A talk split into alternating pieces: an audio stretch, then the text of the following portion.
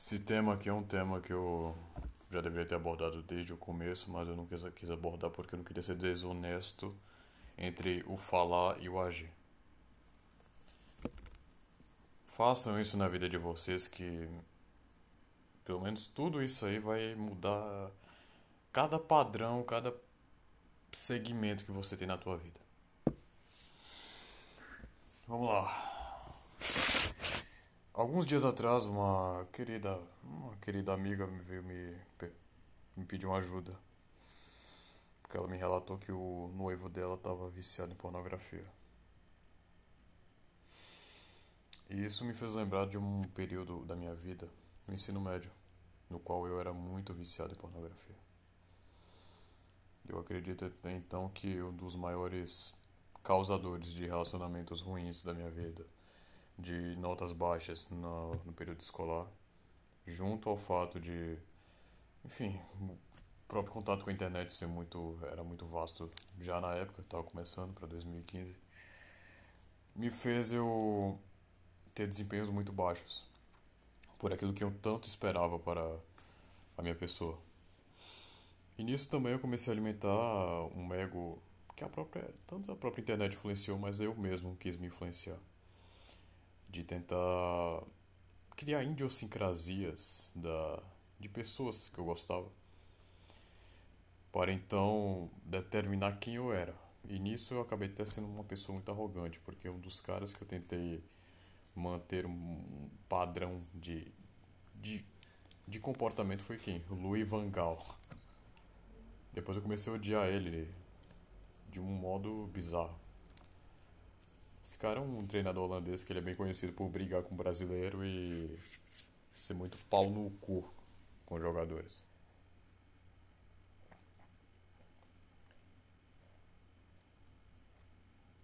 Vou tomar minha água aqui. Eu tava cansado de ser bonzinho, cara. Tava cansado de ser muito otário. Daí então eu comecei a ter essa ligação mais arrogante de achar que eu era dono da razão, de achar que eu eu me dava bem com tudo. E as pessoas começaram a ver como eu como uma pessoa muito ruim. Só que eu, aos poucos eu fui percebendo isso quando elas começaram a se afastar de mim. Daí eu vi, é, alguma coisa tá errada. Muito errada. Desde então eu tratei de mudar meu comportamento. Tentei ser um pouco mais leve e amigável. E nisso me ajudou. Porque nisso eu pude conhecer pessoas muito boas e notar que havia pessoas ruins também. A partir do momento que eu comecei a ser observador demais, eu comecei a ter uma, uma tranquilidade de quem eu era. Enfim. Só que o maior problema e que realmente me afetou quanto ao próprio ego foi a própria pornografia. E então foi isso. Durante o meu ensino médio, durante meus próprios relacionamentos, eu acabava que pelo fato de, sei lá, não sentir uma atração, uma energia sexual, um chakra sexual perante a minha, minha companheira, eu acabava me sucumbindo à pornografia. Eu poderia justificar fatores de corpo, de que elas, elas só tinham o rosto de atraente, enfim, que elas não tinham um comportamento bom para realmente me seduzir. E eu talvez fiquei com elas porque eu, eu, eu acho que eu tenho uma uma tendência a gostar mais de patricinha do que de mulher que realmente tem uma vontade, tal como eu tenho vontade. Certo. Segmentando a situação da minha amiga, eu disse que foi uma batalha muito dura. E que exercícios físicos, junto ao fato de que teve um período no qual eu não me sentia mais, sei lá, ereção. Eu acabei vendo que a pornografia era um fator conduzente. E eu simplesmente parei de ver. A ereção voltou. tudo voltou ao normal. Comecei a ter hábitos aos quais eu vi que então tendiam a ser mais saudáveis. Mudei o fato da minha alimentação porque a alimentação realmente tem uma influência dentro da, do combate à pornografia. Porque quando você reduz o nível de, até mesmo de carne, você começa a sentir uma leveza no corpo e uma tendência a, a não se saciar muito da, da, das coisas. Não tô querendo fazer propaganda vegetariana, até porque meu tipo sanguíneo é tipo de carnívoro, então eu adoro carne.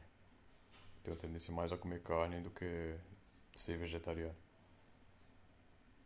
Só que quando você também entra em jejum, você também tende a ter uma leveza das coisas e não se entrar o desespero da ansiedade.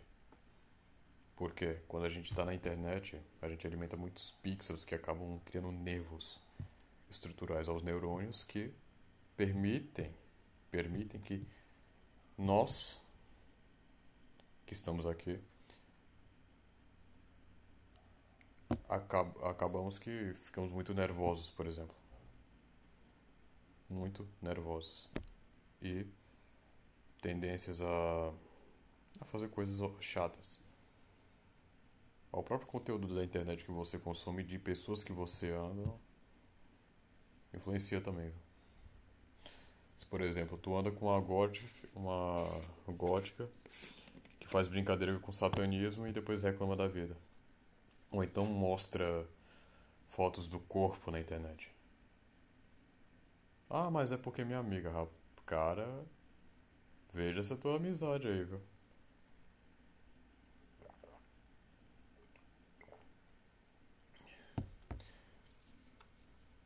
Há narcisismo que ah, vai pro bem. Principalmente para evitar pessoas idiotas e fracas. Ah, mas eu gosto de. Você tem que ser humilde. Eu digo uma coisa: humildade é você se colocar no teu lugar. E não querer se inferiorizar. Dizer que você é carente, porque isso é desonestidade, isso é falsidade. Bora, bora deixar claro as coisas aqui. Enfim, a humildade também é um, fator bom. Porque quando você reconhece o teu vício, o teu erro, você vê por quais caminhos você teve. Observar toda essa hipótese, a tendência dedutiva e indutiva para chegar a uma conclusão. Deste modo, o qual foi a sua tendência à pornografia? Ao homem, a característica comum do homem mais aos amigos e os parentes ou primos, pais e precisamente tios, por exemplo. Que do nada mostra um vídeo pornô para uma criança, a criança tende a ficar com pênis ereto e diz assim, ó, vai no banheiro, sacode o pinto e você vai liberar um negócio. Pronto, a partir disso a criança vai criar uma, uma tendência a querer ficar fazendo esse tipo de coisa. E se tiver problemas de fobia social, pior ainda. Porque a tendência é piorar, piorar cada vez mais acerca do da masturbação ter problemas psicológicos, até mesmo de cunho familiar, ou de cunho que a internet vive a produzir esse tipo de coisa, e se transforme num fanboy.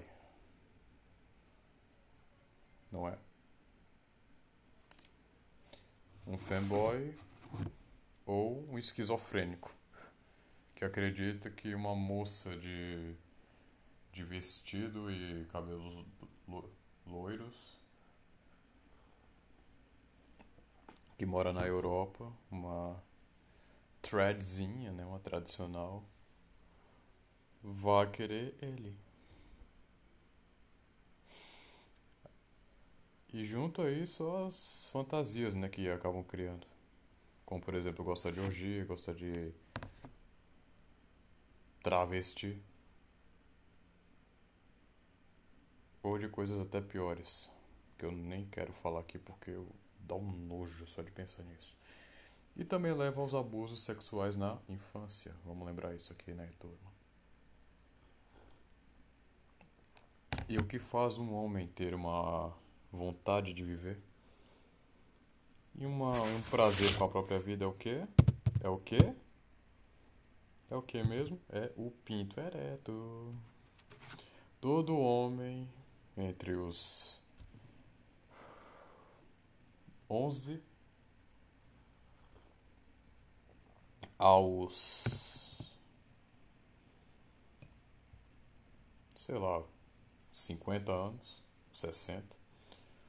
O prazer único dele é tanto ter um trabalho que remunere bem, uma família para amar e um pinto para gozar.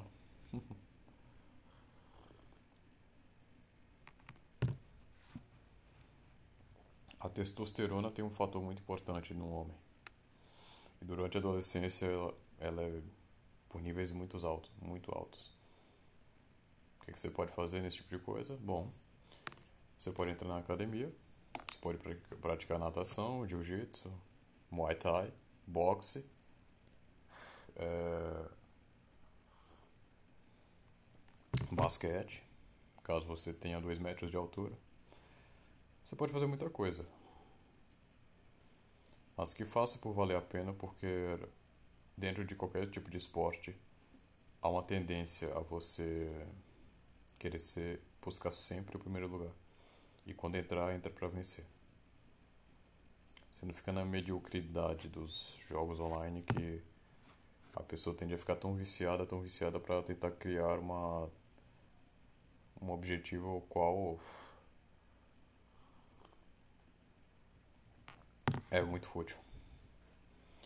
No esporte você pode colecionar materiais, prêmios, que você pode, possa olhar e falar, caramba, eu conquistei tudo isso. Meu corpo foi muito capaz de ir além. Porque a gente sabe, né, gente? É uma desgraça completa. A pessoa está numa casa ao qual não valorize o próprio corpo e acreditar que apenas a mente vale a pena. O corpo vale muito mais também. A tendência ao externo é muito mais além do que o interno.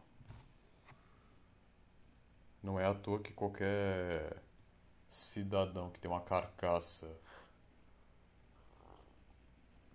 que o abdômen é mais seco tem uma, uma tendência melhor a, a ter relações é, maior, maior com a parte de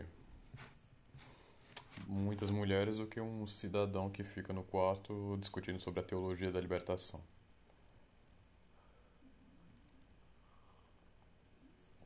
É engraçado que o homem o homem moderno ele sabe da teologia da libertação da antropoética do poder sobre a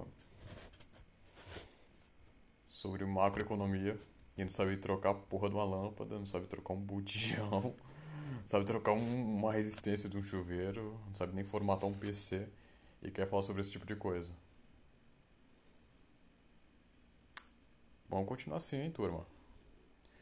Você, vocês são o futuro da nação. Nem curso técnico os caras querem fazer, só querem ficar na porra da internet achando que criptomoeda vai vai ajudar em alguma coisa a curto prazo. A curto prazo. Ou ficar vendo porcaria na internet. Com canais que se eu pudesse falar, eu falaria facilmente, mas eu não quero criar briga e gente chata na internet. Puta merda. Enfim.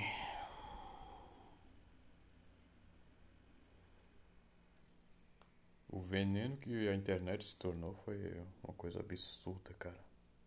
Se tornou um deus ex machina na vida de qualquer pessoa.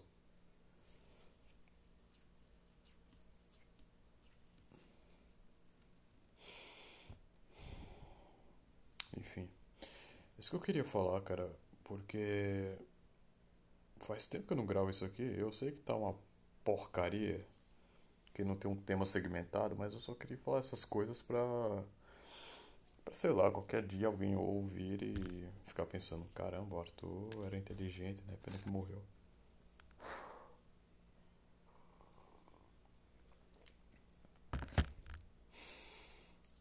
E aí ver também porque a pornografia se tornou o ápice da podridão humana junto a, ao, ao a bela época do, do homem.